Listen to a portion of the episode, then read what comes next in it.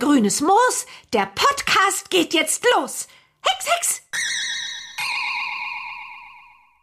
Herzlich willkommen, liebe Zuhörerinnen und Zuhörer da draußen, zu einer neuen Episode des offiziellen Bibi Blocksberg Podcasts Bibi Blocksberg und die Generation Kassettenkinder, in der es heute gar nicht so sehr um Bibi Blocksberg gehen wird, was ihr euch natürlich gedacht habt, wenn ihr den Folgentitel gelesen habt. Ähm, wir werden euch gleich durch, äh, ja, ich sag mal, eine Analyse der neuen Hörspielserie oder der jüngsten Hörspielserie ähm, von Kiddings führen. Aber wer sind wir? Das bin äh, ich, Antje Wessels. Ihr kennt mich mittlerweile genauso wie den tollen Stefan aus Herten. Hallo, ich grüße euch. Na, ich bin Stefan, aber ich bin eigentlich bekannt als der Springer aus Herten. Das weiß ich doch, Stefan. Unter diesem Namen kann man dich auch über die äh, gängigen Social-Media-Plattformen, insbesondere über Instagram, kontaktieren. Ich habe gehört, du beantwortest jede Frage. Ja, das mache ich. Wie gesagt, ihr könnt mich anschreiben. Springers Hörspiele heißt der Account auf Instagram. Und mittlerweile bekomme ich da tatsächlich so viele Nachrichten, dass das schon eine große Aufgabe ist. Aber bisher habe ich es immer geschafft, alle zu beantworten. Ja. Das ist fein. Wer mich kontaktieren möchte, kann das über Twitter und Instagram tun. Ähm, da heiße ich jeweils Antje Wessels oder ihr wählt den offiziellen Weg durch Kiddings, die das Ganze hier präsentieren. Ich habe im Vorfeld schon angekündigt, es geht heute nur am Rande um Bibi Blocksberg, denn es ist noch gar nicht so lange her. Es war Mitte 2021. Da kam die Folge 139 Chaos am Flughafen heraus. Und das war nicht nur eine wirklich schöne, amüsante Folge, sondern vor allem war es die erste, der erste Berührungspunkt mit einer neuen Figur, die nun tatsächlich eine neue Hörspielreihe erhalten hat. Und ähm, wie gesagt, es hat nur am Rande mit Bibi Blocksberg zu tun, aber es war unser ganz persönlicher Wunsch, dass wir diese Folge Kira Kolumna widmen wollen, denn es kommt ja nicht so oft vor, dass einfach eine neue Hörspielserie auf den Markt kommt, Stefan. Äh, das ist in der Tat sehr, sehr lange her und von daher bin ich umso erfreuter, dass wir jetzt mit der Serie Kira Kolumna äh, seit wenigen Wochen, also seit dem 1.10. gibt's die Serie, ähm, eine komplett neue Serie haben aus dem Kiddings-Universum, die so ein bisschen, äh, ja, ich sag mal, aus dem Bibi Blocksbergs Kosmos herauskommt, aber trotzdem, das muss man sagen, eigenständig funktioniert. Genau, du hast es gerade schon erwähnt, 1.10.2021 war die Veröffentlichung und ähm, es gibt mittlerweile, mit mittlerweile meine ich Mitte November, an diesem, zu diesem Zeitpunkt nehmen wir auf, so transparent wollen wir sein, äh, gibt es drei Folgen der Reihe. Das heißt, wir werden ausführlich über drei Folgen sprechen, auch wenn zum jetzigen Zeitpunkt, wenn ihr das hört, möglicherweise schon mehr Folgen raus sind. Ja, dann lass uns doch, würde ich sagen, bevor wir uns an die erste Folge direkt machen, beziehungsweise an die Bewertung, wenn man das so sagen kann, ähm, uns erstmal der Folge 139 widmen. Ähm, die schon in gewisser Weise eine ganz besondere Folge war, weil sie erstmal qualitativ wirklich richtig gut war und da auch wirklich arg hervorgestochen ist, finde ich, aus den äh, letzten Episoden, womit ich die anderen Folgen der jüngeren Zeit auf gar keinen Fall schmälern will, aber einfach im Gesamten ist meiner Ansicht nach Chaos am Flughafen wirklich eine richtig starke Folge gewesen. Da kann ich auf jeden Fall nur zustimmen. Äh, vor allem bietet diese Folge ja auch ein ganz besonderes Schmankerl.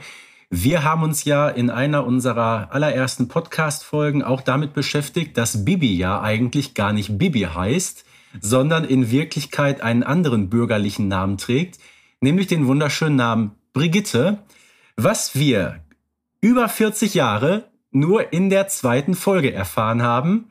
Und schwupps, in Folge 139 wird es wieder aufgegriffen. Also als ich das gehört habe, ich muss sagen, ich bin fast hinten vom Stuhl gekippt. Das ging mir auch so und ich habe versucht, das irgendwie herzuleiten, so nach dem Motto, wir, wir leiten ja mit Chaos im, äh, am Flughafen ja, ein neues Spin-off ein, beziehungsweise eher wir läuten es ein, ähm, sodass man sich vielleicht noch mal so ein bisschen auf die Wurzeln von Bibi Blocksberg besinnt. Das wäre so ein bisschen meine Idee. Ansonsten, mhm.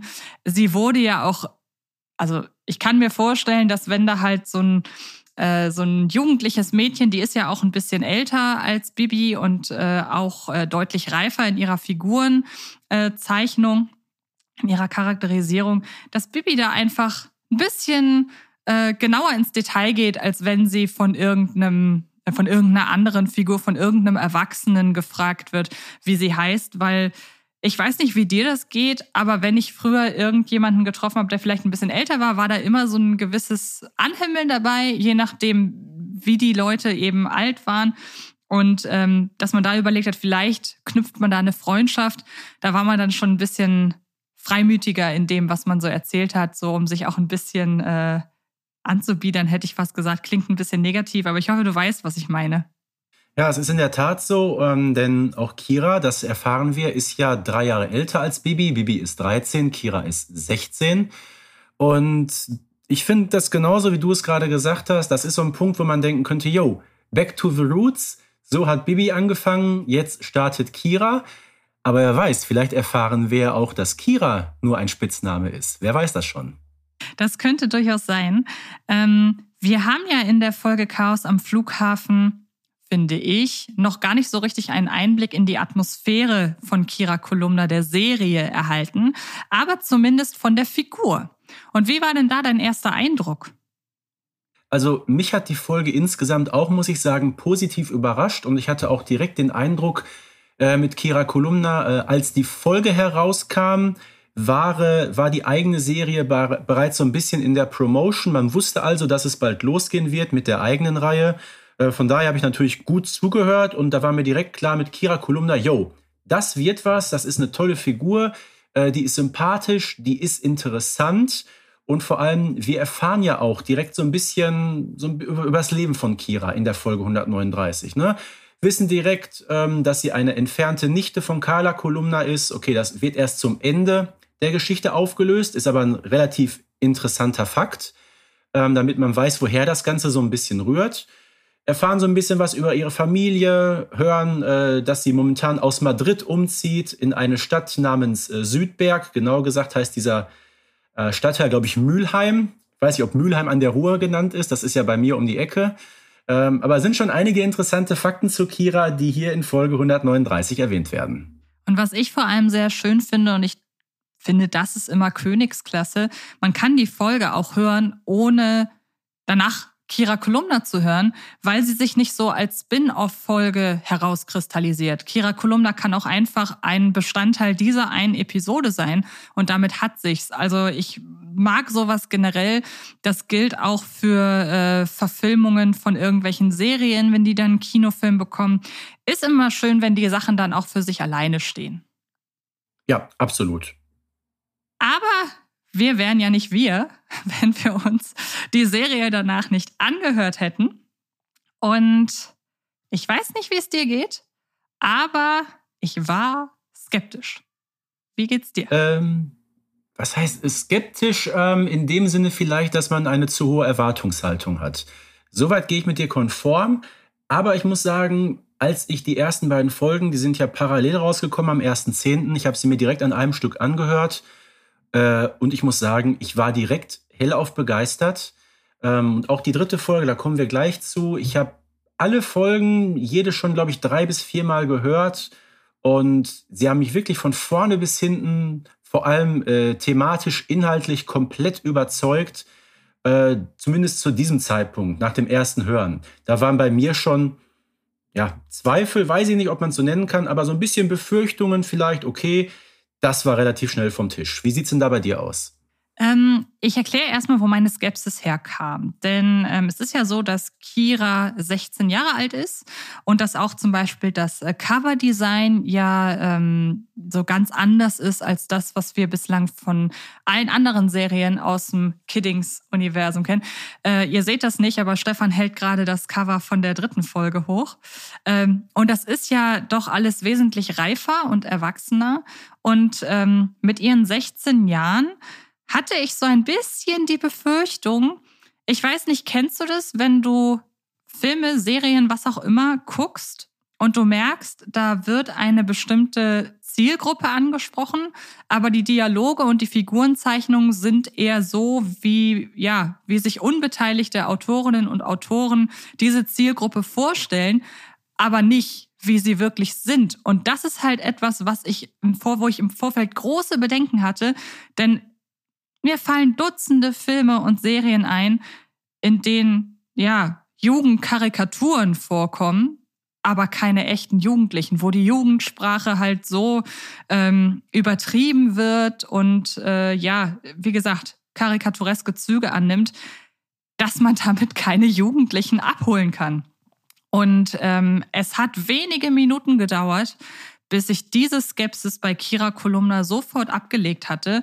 Und ähm, damit geht auch einher, dass man früh merkt bei Kira Kolumna, was da so auch Themen sind, die angesprochen werden, die auch total passen zu der Zielgruppe, die aber nicht so aufdringlich den Zeigefinger da haben. Also selbst wenn man irgendwelche äh, gesellschaftsrelevante Themen, da reden wir ja auch viel in einigen Bibi Blocksberg Podcast Folgen drüber, selbst wenn man die anspricht, ähm, dann geht das immer so subtil einher und man hat nicht das Gefühl, dass die Folgen einer gewissen Agenda folgen. Und ähm, als ich das realisiert habe, war ich direkt, war ich direkt entspannt. Hast du jetzt sehr schön zusammengefasst. Ja gut, ich meine klar, wenn so eine neue Serie entsteht, man weiß ja wirklich nie genau, was erwartet einen. Na, ich meine klar, wir kannten jetzt Kira Kolumna durch dieses Crossover mit Bibi Blocksberg, aber du hast es ja gerade auf den Punkt gebracht, es ist nun mal eine Bibi-Folge, wo alles sowieso immer so ein bisschen auch anders inszeniert wird. Aber wenn man sich die ersten Folgen von Kira Kolumna anhört, merkt man doch, dass da direkt eine gewisse Eigenständigkeit vorhanden ist. Und man merkt es ja schon, wenn man auf das Cover guckt, da steht nämlich hinten drauf, Zielgruppe sind Kinder ab acht Jahren. Also auch Kinder, Jugendliche, die deutlich älter sind als das Publikum, das man eigentlich mit den Bibi Blocksberg-Folgen erreichen möchte. Von daher natürlich ein deutlich signifikanter Unterschied. Und den merkt man auch, wenn man sich die Folgen nämlich anhört, dass die von der Länge her etwas länger sind. So eine Bibi Blocksberg-Folge sagt man, hat so ein Soll von, ich sag mal so 40 bis 45 Minuten. Die drei Folgen von Kira gehen so Richtung eine Stunde. Ne? Also schon da gibt's also deutliche Unterschiede, die man erkennt. Aber auch im Aufbau, Gott, jetzt bin ich schon fast mitten im Thema drin, aber diesen Satz bringe ich noch zu Ende was auch Kira Kolumna unterscheidet von Bibi Blocksberg, nämlich, dass es keinen ähm, Erzähler gibt, einen Reihen, der aus dem Off berichtet, sondern die Erzählform wird von Kira selbst übernommen. Und das ist ja auch ein ganz krasser Unterschied zu dem, was wir von Bibi Blocksberg kennen. Genau, das mit der Altersempfehlung ab acht wusste ich tatsächlich gar nicht, weil ich äh, die Folgen bislang als Stream konsumiert habe und nicht als äh, CD. Ich würde sogar noch ein bisschen weitergehen. Ich finde die Altersempfehlung ab acht fast ein bisschen niedrig. Ich würde eher so richtig. in Richtung 10 bis 12 gehen. Ähm, und damit finde ich, das ist äh, direkt wieder eine Sache, die mich ähm, positiv überrascht hat. Also man merkt, ich war wirklich skeptisch. Es, diese ganze Hörspielreihe, ich traue ihr zu und ähm, wir können ja schon vorwegnehmen, die Serie hat richtig erfolgreich begonnen und äh, wird hoffentlich auch äh, erfolgreich weitergehen. Ähm, die ist in der Lage, sich einer Zielgruppe zu erschließen, die alles andere zu tun hat, als Hörspiele zu hören. Denn ich würde behaupten, so ja, ab elf, zwölf, da ist man gerade aus dem Bibi Blocksberg-Alter herausgewachsen. Wenn man später wieder anfängt, sind das ja eher, dann ist man ja eher schon älter und dann fängt man wieder aus nostalgischen Gründen an. Ich würde sagen, so zwischen ja, elf, zwölf und 16, 17 sind Hörspiele nicht so cool. Gleichzeitig finde ich aber, dass Kira Kolumna genau in diese Lücke passen könnte. Und ähm, das muss man erst mal schaffen da äh, zumindest äh, das Potenzial zu sehen. Ja, das sehe ich ganz genauso, weil, wie gesagt, bisher kannten wir eben nur die Hörspiele, sei es jetzt ähm, Bibi Blocksberg, Benjamin Blümchen oder Bibi und Tina. Diese drei großen Serien aus Kiddings, ähm, die sich ja wirklich an ein recht junges Publikum richten. Vielleicht bei Bibi nicht unbedingt so jung, wie es bei Benjamin der Fall ist. Da gibt es ja auch mittlerweile eine etwas andere Herabstufung des Mindestalters. Aber du bringst es gerade auf den Punkt. Im Grunde ist acht Jahre hier schon wirklich sehr jung bemessen. weil doch wirklich sehr reife The Themen aus dem Bereich von Teenagern angesprochen werden. Und ich könnte mir durchaus vorstellen, dass da auch eine etwas ältere Zielgruppe erreicht werden kann. Ich habe die erste Folge gehört und was mir als allererstes aufgefallen ist, ist der Titelsong. Nicht nur, weil er logisch am Anfang der Folgen stattfindet, sondern auch, weil die Qualität, die dieser Song hat, mich sofort an gewisse Qualitäten anderer Songs erinnert hat. Und dann habe ich festgestellt, ah, okay, da sind die beiden gleichen Leute für verantwortlich, nämlich Ulf Sommer und Peter Plate. Die beiden kennt man von ihrer Arbeit an den Bibi und Tina Film von Detlef Buck vor einigen Jahren auf den Markt gebracht. Insgesamt vier Stück, die ich für einen absoluten Geniestreich im Bereich Kinder- und Familienfilmunterhaltung halte. Und ich hoffe sehr, Stefan, dass wir demnächst auch mal irgendwie die Gelegenheit bekommen, über diese beiden Filme zu, über diese äh, Filme zu sprechen. Und ähm, wie gesagt, Ulf Sommer und Peter Platte haben nun auch den Titelsong zu Kira Kolumna verfasst. Und ähm, man merkt eben jene Qualitäten aus den Bibi und Tina Filmen, aus den Songs, finden sich auch hier wieder. Sie sprechen so gesehen die Sprache der Leute, für die die Reihe gemacht ist. Und ähm, ohne sich da irgendwie groß anzubiedern mit irgendwelchen Slangwörtern, die in Wirklichkeit von niemand Jugendlichem gesprochen oder gesagt werden, sondern sie schaffen es einfach so zu sprechen, wie die Leute, an die sie ihre Songs adressieren. Das findet sich eben auch im Bibi und Tina, ähm, in den Bibi und Tina Songs, aber eben auch in der Kira Kolumna, im äh, Kira Kolumna Titelsong wieder. Das finde ich sehr schön und ich habe mich auch bereits dabei erwischt, dass ich den Song gehört habe, ohne danach die Folgen zu hören. Und ähm, ich meine, einen besseren Einstieg in eine Serie, in eine Hörspielreihe gibt es eigentlich nicht, ähm, wenn einen schon der Titelsong so in seinen Bann zieht. Ja, genau, das wollte ich gerade auch sagen. Und was mich besonders freut, ist, dass der Titelsong am Anfang wirklich in kompletter Länge vorhanden ist und nicht, wie das ja bei dem alten Titellied von Bibi Blocksberg ist. Da gibt es ja ursprünglich auch zwei oder drei Strophen. Hat man dann allerdings auf eine Strophe verkürzt. Also ich finde das richtig stark. Das ist ein wunderschönes Lied, was ja so fast drei Minuten dauert. Äh, und total richtige Entscheidung, das am Anfang jeder Folge komplett abzuspielen. Ich möchte da kurz aus dem Nähkästchen plaudern, weil das nicht nur mir so ging, sondern auch meiner Schwester, der ich die Folgen empfohlen habe. Ich habe tatsächlich zuerst im Refrain verstanden, Kira Schrei und nicht so. Kira Schreib. Dadurch hat äh, die, dadurch hat das Lied noch mal mehr Aufbruchsstimmung und äh, mhm. Dynamik entwickelt. Mittlerweile weiß ich, dass es Schreib heißt, aber wenn man sich ja. erstmal überlegt, Schrei, dann hat das so eine Wucht, hat das mhm. eine größere Wucht als Schreib. Und dadurch hat der Song direkt, äh, auch jetzt, wo ich weiß, dass es Schreib heißt, einfach so eine wahnsinnige Dynamik und äh, startet sehr selbstbewusst in diese Geschichten. Das ist richtig. Ja, wie gesagt, Umzugsalarm, erste Folge. Wir lernen Kira und den ganzen, alle Figuren kennen im Grunde, die in den nächsten Folgen eine Rolle spielen werden. Und ähm, erzähl mir mal ein bisschen detaillierter, was dir an der Folge gefallen hat. Ja gut, also ich sag mal, nach drei Folgen wissen wir natürlich noch nicht so ganz, wie sich die Serie entwickeln wird und welche Figuren noch hinzukommen werden. Aber so ein gewisses Grundgerüst, das haben wir schon. Wir haben also Kira Kolumna, die ohne ihre Mutter aufgewachsen ist, ähm, ihren äh, Ursprung in Spanien hat. Ihr Vater heißt Johannes ähm, und er ist ein Mathematikprofessor und der beruflich deshalb immer um die halbe Welt tingeln muss. Darum ist Kira nie so wirklich irgendwo zu Hause, ist davon auch so ein bisschen genervt. Ja, und jetzt passiert es halt, dass sie aus dem großen äh, Madrid Richtung Südberg zieht und sich dort so ein bisschen erstmal zurechtfinden muss findet dort allerdings direkt Anschluss. Da gibt es ja ähm, Lars und Laura, gerade Lars, ne, dieser typische Zockerjunge, der auch wunderbar in den aktuellen äh, Zeitgeist fällt, weil klar, jeder Jugendliche zu Hause hat jetzt einen Computer stehen. Äh, viele sind da auch am Computerspiele zocken. Äh, ich mache selber noch mit 38, äh, kenne das aber auch noch ähm, aus meiner Teenagerzeit. Von daher hat sich relativ wenig geändert. Wir lernen Nele kennen äh, in den nächsten Folgen. Aber ich würde sagen, wir bleiben da erstmal ganz pragmatisch bei, was Kira und ihre Tante Carla auf jeden Fall miteinander verbindet. Die beiden haben eine große Leidenschaft fürs Rollerfahren und das finde ich ja besonders toll. Fürs Rollerfahren und natürlich für ja eine gewisse, eine gewisse journalistische Ambition, ähm, investigativ über Dinge zu berichten und die Leute mhm. zu informieren.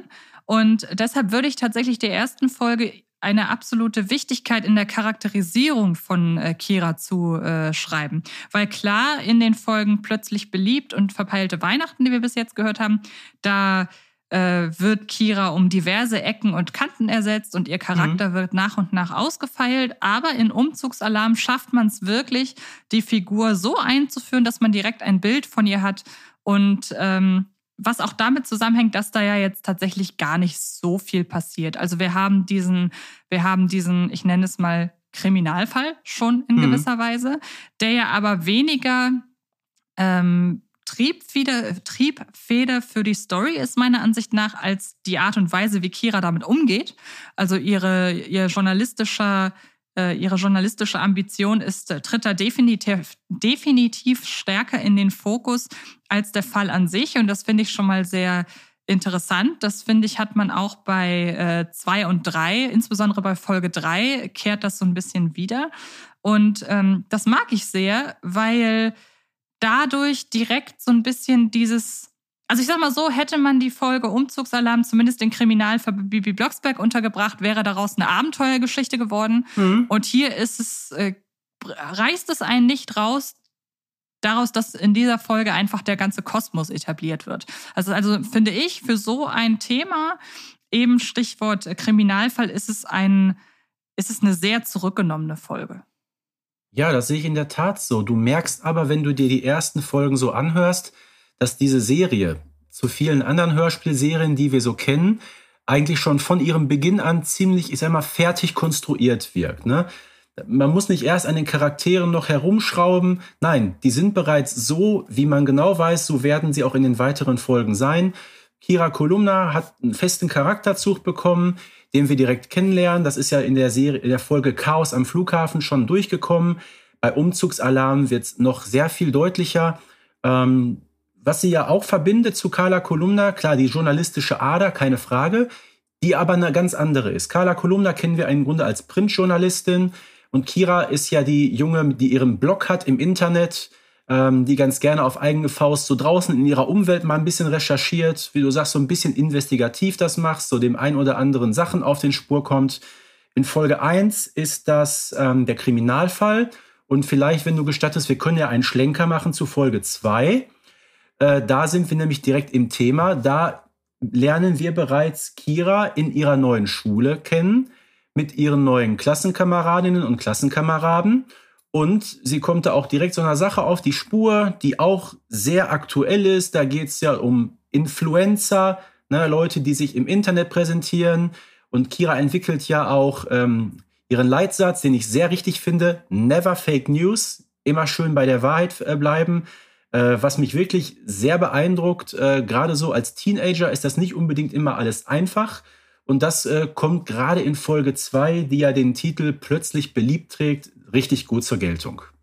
Genau, erstmal noch kurz, du hast ja gerade von Blog gesprochen. Ich finde das sehr sympathisch, dass in, der, in, den ersten Folgen immer noch darauf hingewiesen wird, dass es eine Internetzeitung ist. Kann ja auch sein, dass der ein oder andere, dass das ein oder andere Elternteil mal zuhört, das damit ja. bislang keine Berührungspunkte hatte. Ähm, außerdem kommt der Reihe zugute, das habe ich eben noch so ein bisschen vergessen, kommt aber gerade in Plötzlich beliebt so ein bisschen hervor. Es ist, man hat den Eindruck, Kira Kolumna ist aus der Pubertät raus. Während Bibi Blocksberg nie da reinkommt, ähm, ist Kira Kolumna da schon raus und hat deshalb, finde ich, einen sehr klaren Blick auf die Ereignisse und äh, ist auch wirklich eine absolut äh, zuverlässige Erzählerin, zumindest bisher. Ähm, und dann kommt in plötzlich Bieb, du hast es, und jetzt äh, möchte ich da konkreter darauf eingehen, du hast schon das Thema Influencerinnen und Influencer erwähnt.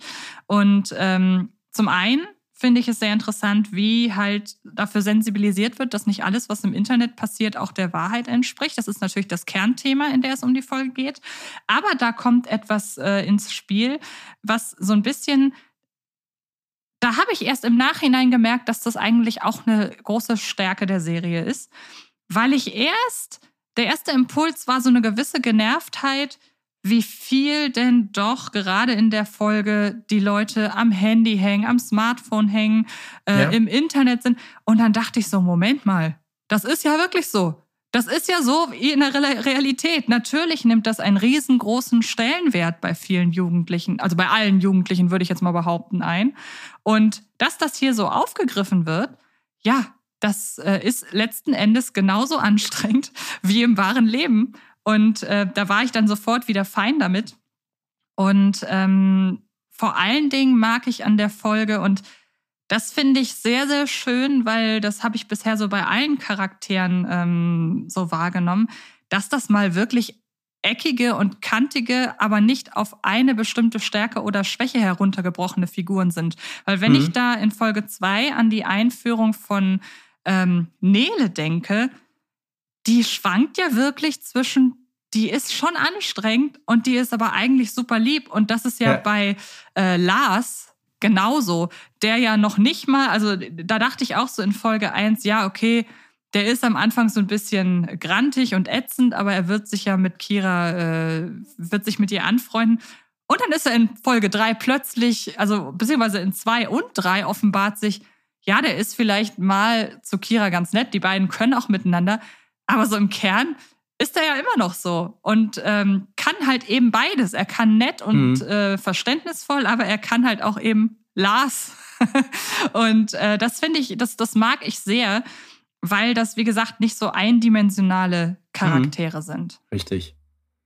Ja, wie du sagst, sind Charaktere mit Ecken und Kanten, finde ich gut, ähm, weil sie einfach das reale Geschehen wiedergeben. Ich glaube, kein Mensch, den wir kennen, äh, ist einfach so, dass er immer nur eine Seite hat. Nee, da steckt immer so ein bisschen mehr drin. Ich meine, du kannst den Menschen ja sowieso generell nur vor den Kopf schauen. Ähm, aber es ist einfach so, dass jeder Mensch auf seine Art und Weise doch speziell ist und das kommt bereits in diesen ersten Folgen wunderbar zur Geltung. Und da haben wir vielleicht schon den kleinen Schlenker jetzt zu Folge 3. Denn ähm, in allen Hörspielserien, die wir so kennen, wird natürlich das Weihnachtsfest thematisiert. Und bei Kira Kolumna ist das schon in der dritten Folge der Fall. Und natürlich, wie könnte es anders sein, ist das natürlich mit so einigen Tücken verbunden. Ne, weil Kira, wir haben es ja gehört, sie wächst ohne Mutter auf und ihr Vater ist viel beschäftigt und ja, kurz vor Weihnachten ist er in England und er verpasst seinen Flieger und kommt nicht rechtzeitig zurück. Genau, und ich finde es sehr interessant, dass man allein durch die Tatsache, durch, durch eine Erwähnung in Folge 1 und eben durch die Folge 3, da können wir ja auch äh, gleich nochmal genauer drauf eingehen, wenn wir denn den Autor von Kira Kolumna hier haben, ähm, dass man dadurch vielleicht gewollt merkt, dass zwischen diesen beiden Folgen doch ordentlich Zeit vergangen ist, denn in Folge 1 heißt es ja, es war doch gerade erst Weihnachten. Und ja, jetzt ja. in Folge 3 feiern sie Weihnachten. Also ich kann mir nicht vorstellen, dass innerhalb von drei Folgen ein Kontinuitätsfehler auftaucht. Dafür wirkt das alles viel zu durchdacht. Ich kann mir schon vorstellen, dass das wirklich ähm, so geplant war. Ähm, aber ja, das, was in verpeilte Weihnachten passiert, ähm, finde ich, ist zum einen also ich mag, ich mag die Figur von Nele total, weil ich mich sehr mit ihr identifizieren kann. Noch wesentlich mehr als Kira Kolumna. Und dabei bin ich ja eigentlich auch Journalistin. Also eigentlich müsste ich ja eher mit Kira Kolumna sympathisieren. Aber ich kann mich äh, total in Nele hineinversetzen. Und das, was sie in Folge zwei macht, ist ja eigentlich, also es wird ja am Ende auch nicht irgendwie verklärt, sondern dass das, was sie macht, nicht fein war und dass sie äh, da halt auch wirklich wie soll ich das nennen? Wirklich was Blödes macht, sagen wir mal so, das ähm, schützt sie ja nicht davor, ab sofort wirklich eine Bezugsperson von Kira zu sein, die richtig. ab und an auch mal von ihr genervt ist. Aber ich glaube, mhm. das gehört zu einer guten Freundschaft auch dazu. Und ähm, Nele darf in Folge drei ähm, noch mehr, auch noch mehr, ähm, ich sag mal, Rundungen bekommen, weil ich sag, die Ecken und Kanten kriegt sie ja eher in Folge zwei. In Folge drei bekommen wir es etwas mehr mit ihrer äh, ehrlichen und sympathischen und gleichzeitig aber auch ja, charakterlich teilweise anstrengenden Seite zu tun. Deshalb ist die Folge 3 ähm, für mich sehr wichtig für die Charakterisierung von Nele, aber auch um nochmal das Familiengefüge von Kira genauer auszuleuchten, was Familie für eine Wichtigkeit für sie hat. Wir erfahren ja auch, was es mit der Mutter auf sich hatte. Wir erfahren sogar, wie sich Mutter und Vater kennengelernt haben. Und auch da ist wieder genau wie bei Umzugsalarm eine Art, ja, Kriminalfall wäre zu viel, aber eine Aufklärungsarbeit äh, mhm. da, die wieder Kiras journalistischen Ehrgeiz antreibt, aber auch die Folge nicht, in der sich, wo in der Folge dreht sich nicht alles darum. Und ähm, da kann man schon so eine gewisse wiederkehrende Struktur erkennen, meiner Ansicht nach. Ja. Wir können also insgesamt festhalten, Die ersten drei Folgen haben uns alle gleichermaßen wirklich richtig, richtig gut gefallen. Und wir freuen uns natürlich auf die kommenden Ausgaben. Und vor allem freuen wir uns darauf, dass wir Matthias von Bornstedt hier haben. Denn Matthias von Bornstedt hat die ersten drei Folgen geschrieben und kann uns zu Kira Kolumna hoffentlich alle offenen Fragen beantworten. Und zwar nicht nur unsere, sondern im besten Fall auch die von euch da draußen, denn ich denke mir gerade, wäre ja schon cool, wenn ihr da draußen jetzt denkt, ich wüsste gerne das und ich wüsste gerne das und ich wüsste gerne das. Und wenn wir diese Fragen heute unserem Gast stellen. Ist natürlich super. Aber bevor wir das machen, wollen wir Matthias von Bornstedt natürlich erst einmal willkommen heißen. Vielen, vielen Dank fürs Dasein und äh, herzlich willkommen bei uns im Podcast. Ja, gerne doch. Hallo. Oder wie Kira sagen würde, Hola. Hallo. Hallo auch von meiner Seite, Matthias. Grüße dich. Hi. Ich hoffe, dir hat das gefallen, was wir in den letzten Minuten über dein Werk schon alles so gesagt haben. Ja, das ist einem natürlich runtergegangen wie Kakao. Vielen Dank. das ist echt super nett. Und ähm, genau, gerade wenn man natürlich mal an so einer neuen Serie schreibt, schreibt man die ganze Zeit doch, ähm, ja, äh, wie so ins Nichts hinein. Ne? Also lange Zeit hat man ja gar kein Publikum. Äh, ich arbeite natürlich sehr eng mit Kiddings immer zusammen und auch mit meiner Redakteurin. Und da hat man natürlich immer viel Feedback, aber das ist jetzt natürlich nochmal Wahnsinn, das so von den Hörerinnen und Hörern einfach zu hören. Ja. Dann sind wir ja jetzt. Freut mich, dass die Figur gleich so, so rübergekommen ist, ne? mit ihren Ecken und Kanten und äh, dass ihr die gleich so gespürt habt. Das freut mich wirklich total. Das freut uns natürlich auch. Ähm, bevor wir jetzt äh, groß ins äh, Detail gehen, vielleicht einmal kurz an die Hörerinnen und Hörer da draußen. Magst du dich mal so selber vorstellen und vielleicht so ein bisschen von deinem Werdegang erzählen? Also einfach, damit die Leute da draußen so ein wenig ein Bild von dir haben, wer uns da gerade gegenüber sitzt. Ja, also ich bin Matthias, Matthias von Bornstedt. Ich wohne in Berlin, da wo also auch die ganzen Kittings-Hörspiele produziert werden.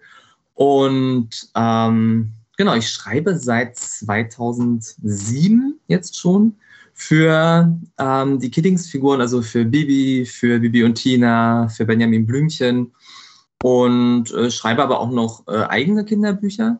Also ich bin auch noch Arzt, habe Medizin studiert und ähm, schreibe auch Kinderbücher über den Körper, wo der Körper so ein bisschen als Abenteuerwelt dargestellt wird. Also diese beiden äh, Schwerpunkte habe ich so ein bisschen genau. Und ja, also mit äh, Bibi und äh, Benjamin bin ich auch groß geworden. Also da bin ich auch so ein Kassettenkind sozusagen und bin auch aus diesem Retro-Gefühl eigentlich zu den Serien hingekommen und finde es immer noch irre, meinen Helden von damals so Worte in den Mund zu legen und die dann auch wirklich zu hören. genau. Hast du einmal kurz zum Verständnis, hast du auch die Folge Chaos im Flughafen, am Flughafen geschrieben? Genau, die habe ich auch geschrieben. Die ja. perfekte. Das lag ja auch nahe, einfach weil äh, die Figur Kira da eben eingeführt werden sollte. Und ich hatte für Bibi vorher schon auch Trickfilme geschrieben und Comics und Hörbücher, aber es war auch für mich eine Premiere. Es war mein erstes Hörspiel für Bibi Blocksberg. Die perfekte Sprungschanze für Kira Kolumna quasi. Da würde mich in dem Kontext doch brennend interessieren, von wem stammte denn überhaupt die Idee, mit Kira Kolumna eine neue Hörspielserie auf den Markt zu kommen? Und ähm, ja, wie bist du denn eigentlich dann dazu gekommen, Autor zu werden? Ja, also die Idee kam von Kiddings, ähm, dass einfach die Idee da war, dass man auch mal ein Angebot machen wollte, so wie er das ja gerade auch schon gesagt hat, an die etwas älteren Hörer, Hörerinnen und Hörer, die äh, schon aus dem äh, Alter von äh, Bibi rausgewachsen sind. Oder ähm, ja, genau, wo einfach auch mal ein paar Themen äh, besprochen werden können, äh, für die die anderen Hörerinnen und Hörer vielleicht ein bisschen zu jung noch sind. Und da dachte man sich, dass die Figur von so einer neugierigen jungen Reporterin, die ganz genau hinguckt und den Sachen auf den Grund geht und auch so Zwischentöne wahrnimmt, dass das äh, sehr interessant sein könnte für die Zielgruppe. Und ja, man hat mich dann einfach gefragt, da ich ja für Kiddings schon seit Jahren arbeite, ob ich mir vorstellen könnte und Lust habe, so eine neue Serie zu entwickeln. Und äh, ja, da kann man natürlich auf gar keinen Fall Nein sagen. Da war ich natürlich total begeistert. Und ich bin auch ein Riesenfan, muss ich sagen, von der Figur Carla Kolumna immer schon gewesen. Und äh, diesen Spirit, den trägt ja auch Kira in sich, auch wenn sie eine ganz eigenständige Figur natürlich ist. Aber ähm, das war für mich auch nochmal ein Riesenpluspunkt. Wie würdest du denn Kira Kolumna einmal die Serie und die Figur in drei Worten beschreiben? Ah, Kira ist auf jeden Fall neugierig, ähm, sie ist sehr selbstbewusst und sie ist abenteuerlustig. Dem würden wir zustimmen, glaube ich, oder? Ja, da gehe ich komplett mit dir konform. Und stelle ich mir natürlich gerade so die Frage, ähm, wir haben es ja gerade schon so ein bisschen thematisiert, als Antje und ich über die ersten drei Folgen philosophiert haben. Ähm, inwiefern unterscheidet sich denn Kira Kolumna aus Sicht von dir, Matthias, von Bibi Blocksberg? Ja, also wie ich gerade schon gesagt habe, ist es natürlich, und das ist, glaube ich, der Hauptunterschied an eine etwas ältere Hörerschaft gerichtet. Dadurch sind die Geschichten auch schon ein bisschen länger und ein bisschen komplexer.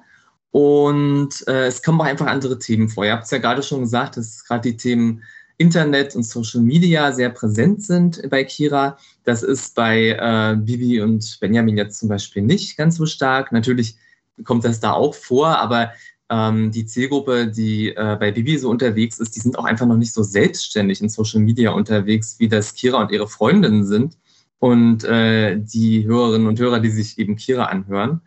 Und darum nimmt das dann ziemlich großen Raum ein. Auch die ganzen Probleme, die damit einhergehen, wie eben Mobbing im Internet oder Fake News. Das sind alles Themen, die äh, eben wirklich zu Kira gehören.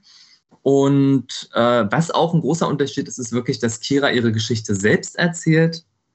Statt dass hier ein Erzähler von außen drauf schaut, kriegen wir also immer die Innensicht. Das finde ich auch sehr reizvoll. Das Kira ist ja auch, ähm, ja, Kira ist selbstbewusst, aber gleichzeitig natürlich auch ein höflicher Mensch. Aber in ihren ähm, Erzählerpassagen kann sie natürlich auch einfach mal Sachen raushauen, äh, die man vielleicht denkt, aber so nicht sagen würde. Und das macht natürlich riesen Spaß.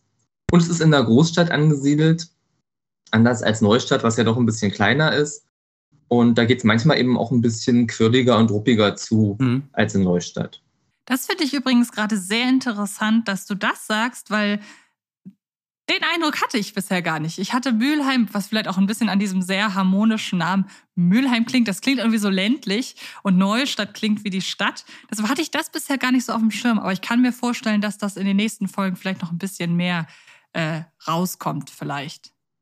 Ja, also Kira wohnt natürlich in Südberg in Mülheim. Das ist äh, ein kleiner Ortsteil. Und natürlich findet sie da auch am Anfang äh, ja, eine Gemütlichkeit vor. Da richtet sich da auch eine Gemütlichkeit ein. Ähm, genau. Äh, wir werden sicherlich auch über Südbergs Grenzen ein bisschen hinausgehen. Äh, demnächst.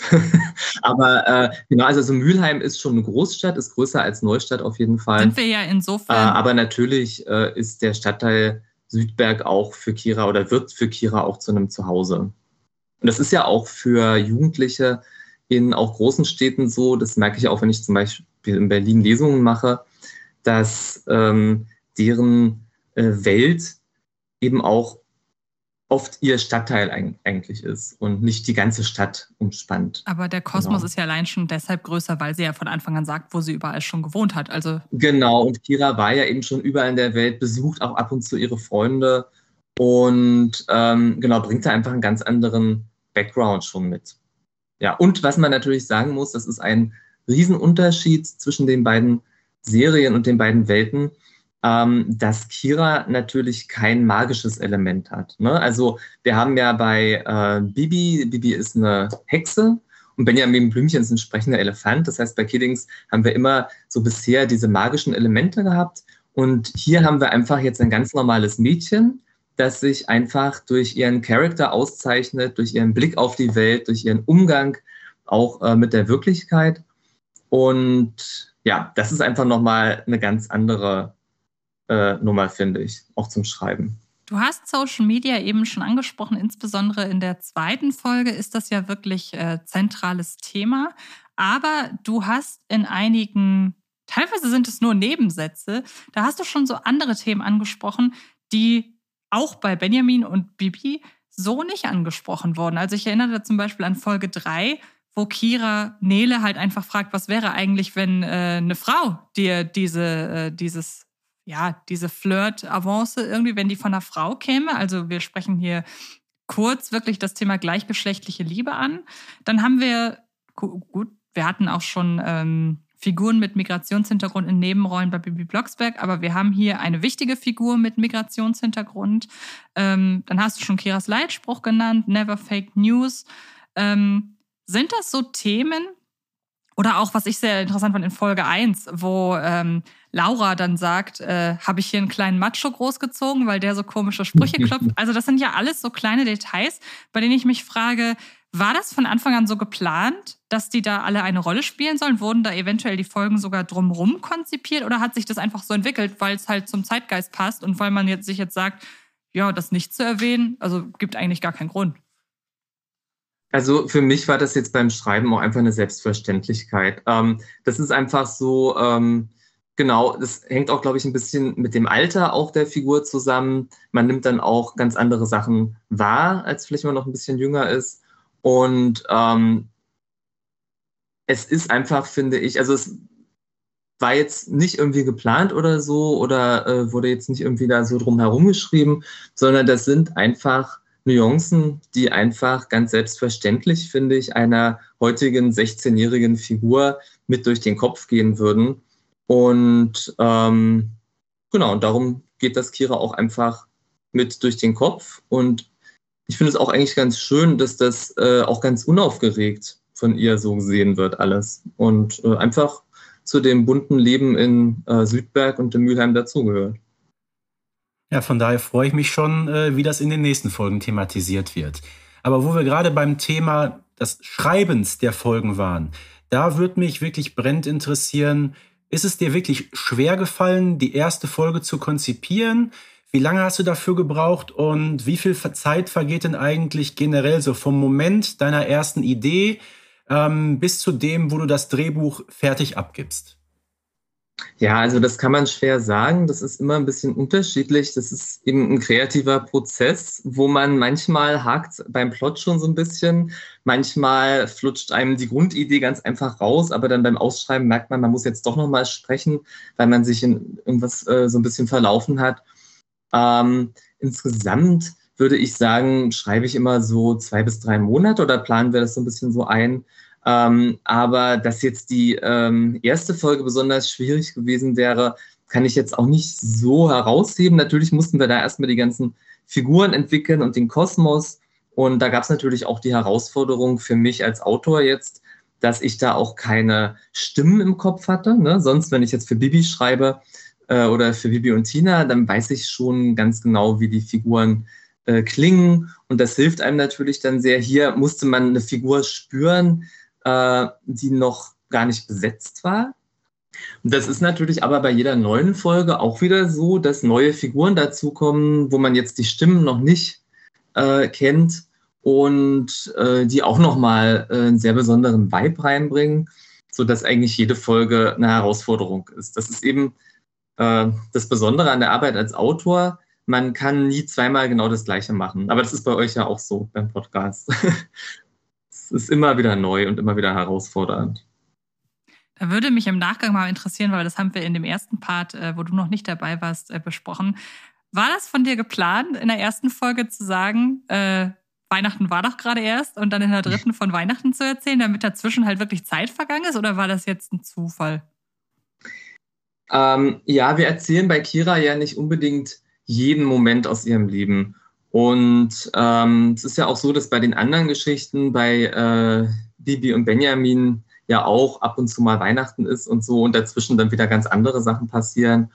Und ähm, ja, Weihnachten ist einfach eine schöne Möglichkeit, dass einfach alle Figuren mal zusammenkommen und da kann man viele nette kleine Geschichten erzählen, die dann zu so einem weihnachtlichen Wollknäuel an Plot sozusagen zusammenkommen. Und das war für Kira auch einfach so, glaube ich, der Moment gefühlt, wo sie dann einfach an Südberg so richtig angekommen ist. Ähm, wo sie auch am Ende ja sagt, äh, mal sehen, ob ich Weihnachten nächstes Jahr auch noch hier feiere und das wäre ja vielleicht ganz cool. Und ähm, genau, darum passte das ganz gut. Und ähm, dass die ersten beiden Geschichten jetzt ein bisschen früher spielen, ja, wie gesagt, äh, wir erfahren nicht immer alles aus Kiras Leben, aber doch äh, die spannenden Sachen. Ich stelle mir gerade vor, wie uns die Serie irgendwie in Folge 7 den Boden unter den Füßen wegzieht und Kira dann wieder umziehen muss. Das fände ich, äh, wäre eine große Überraschung. Ähm, du hast es schon so ein bisschen immer so angedeutet, aber was fasziniert dich denn grundsätzlich am Schreiben für das Medium Hörspiel im Speziellen? Ja, beim Hörspiel muss man ähm, einfach mit offenen Ohren durch die Welt gehen und muss sich auch Sachen überlegen, die akustische Ereignisse sind. Also das klingt jetzt vielleicht ein bisschen theoretisch, um das mal an einem Beispiel vielleicht zu erklären.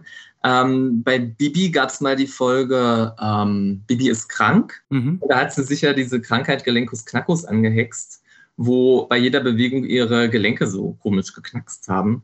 Und das ist eben was, ähm, was genau zum Hörspiel passt. Also da passiert richtig etwas, was man wirklich hört. Und ähm, ja, genau solche Sachen muss man sich einfach überlegen. Das nennen wir dann immer, wir, wir wollen jetzt mal durch die Hörspielbrille schauen. Ähm, das klingt ein bisschen lustig, ich weiß, aber ähm, genau, das, äh, dass man einfach überlegt, ähm, ja, was passiert, was man mit den Ohren wahrnehmen kann und natürlich nicht alles kann man mit den Ohren wahrnehmen. Äh, wie kann man dann das, was doch eher sichtbar passiert, äh, wie kann man das äh, in was Akustisches übersetzen. Bei Kira haben wir natürlich den Vorteil, dass sie uns hier als Erzählerin auch berichten kann, wie sie die Welt mit anderen Sinnen wahrnimmt. Das ist ein großer Vorteil. Sie kann uns sagen, was sie schmeckt, was sie riecht, was sie sieht. Ähm, genau, aber sonst muss man eben schon alles mehr oder weniger übers Ohr erzählen. Das ist ein ganz interessanter Punkt, weil du ja gerade die Unterschiede zwischen dem visuellen und dem akustischen herausgestellt hast. Denn ähm, du bist ja auch der Drehbuchautor zum Beispiel der Bibi Blocksberg Halloween-Folge, die ja als Zeichentrickfilm erschienen ist. Ähm, welche gravierenden Unterschiede bzw. Herausforderungen gibt es denn für einen Autoren beim Entwickeln eines Hörspieldrehbuchs? Ähm, ja, man muss eben wirklich überlegen, ähm, welche interessanten Dinge kann man hörbar machen. Ähm, auch da zum Beispiel bei der Geschichte Bibi ist krank, da gab es ja auch, glaube ich, eine, eine Filmversion davon, die Mathe-Krankheit hieß das, glaube ich. Und da hatte Bibi dann auf einmal ist kein Nacken mehr, sondern äh, so bunte Punkte auf dem Körper o oder sowas ähnliches. Oder, oder irgendwie hatte sich die Haut verfärbt. Ähm, da hat man dann eben was Visuelles draus gemacht. Und das ist eben genau der Unterschied. Ne? Man muss einfach dann versuchen, ähm, ja, dann beim, beim Film ist es eben einfach visueller und man muss auch mehr äh, beschreiben, also Anweisungen geben. Also man muss die ganzen Bilder beschreiben, weil äh, beim Zeichentricks muss ja alles gezeichnet werden. Das heißt, jeden Hintergrund und alles, was passiert, muss man halt aufschreiben. Das heißt, man schreibt viel mehr Anweisungen auf, die nur für äh, die Zeichner da sind. Ähm, wohingegen beim Hörspiel fast alles, was man aufschreibt, auch wirklich der Hörer zu hören bekommt. Außer den Regieanweisungen. Aber beim Film schreibt man halt sehr viel Technisches auch einfach auf. Um mal aus deshalb, der. Also, ja? Des, deshalb gibt es ja bei den Hörspielen auch den Erzähler, ne, der den Hörerinnen und Hörerinnen eben das vermittelt, was man selber nicht sehen kann. Genau, den gibt es jetzt äh, bei den Bibi-Filmen jedenfalls nicht, ja.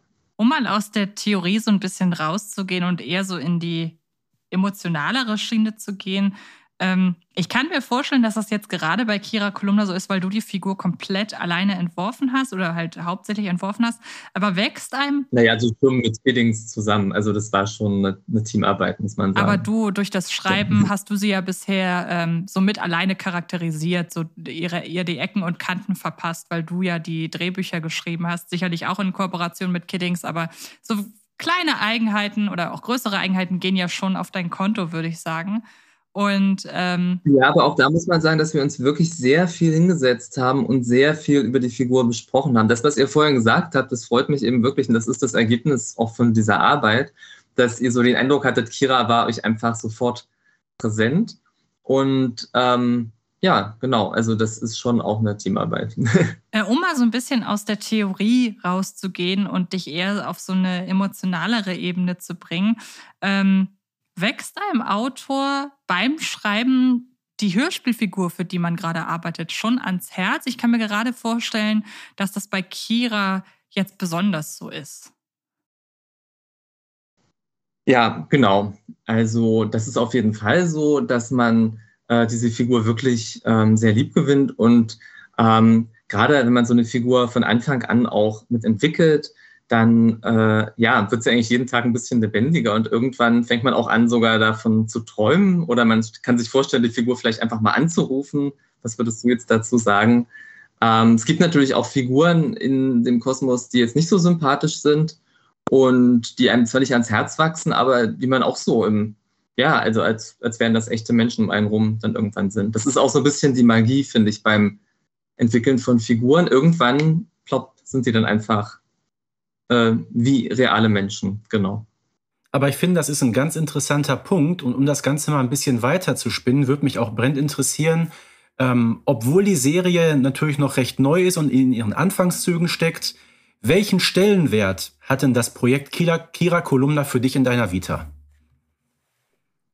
Ähm, ja, Kira ist natürlich eine Serie, die mir einfach äh, ja, sehr viel Spaß macht zu schreiben und die auch eine große Herausforderung ist, weil es eben, ähm, ja, weil, weil eben sozusagen äh, vieles noch neu angelegt werden muss.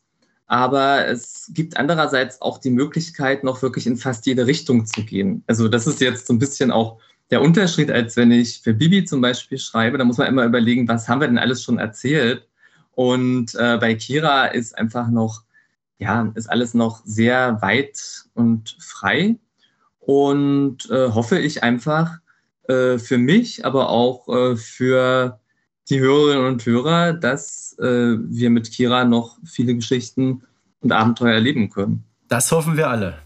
Das ist ein wirklich schönes Schlusswort von dir, beziehungsweise wäre es äh, eigentlich. Aber dir ist heute etwas vergönnt, was bisher niemand anderem vergönnt war. Du darfst nämlich auch ein Abschlussfazit formulieren. Das machen äh, Stefan und ich normalerweise alleine. Du bist jetzt der erste Gast, der das quasi auch darf.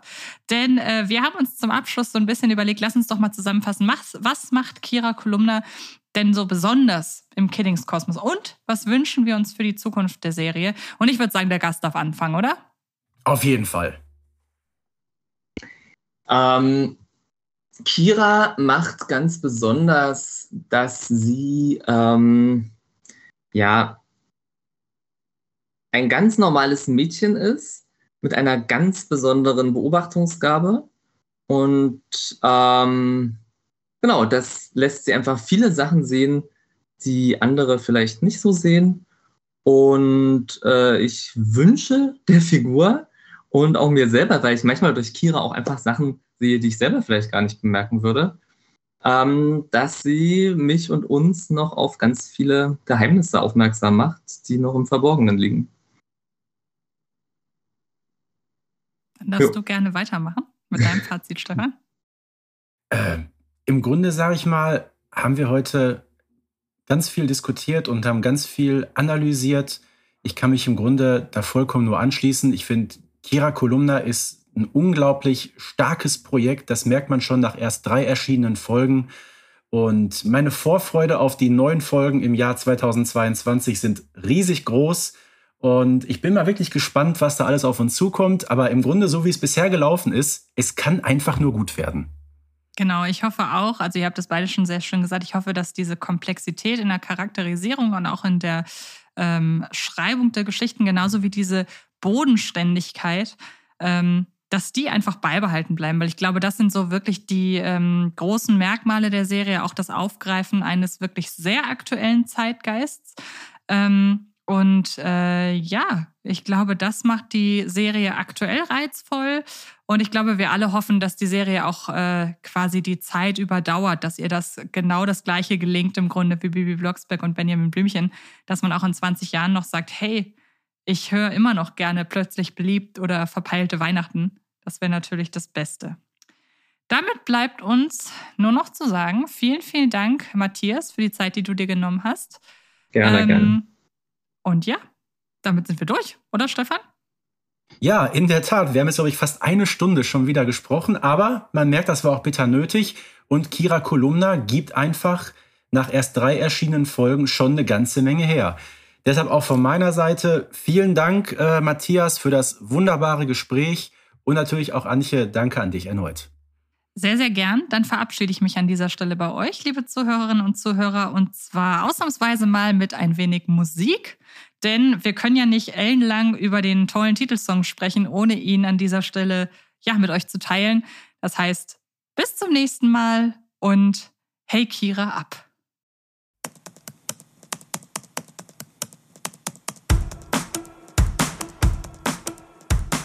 Ein neuer Tag, ein neues Abenteuer, Feuer. Doch Kira geht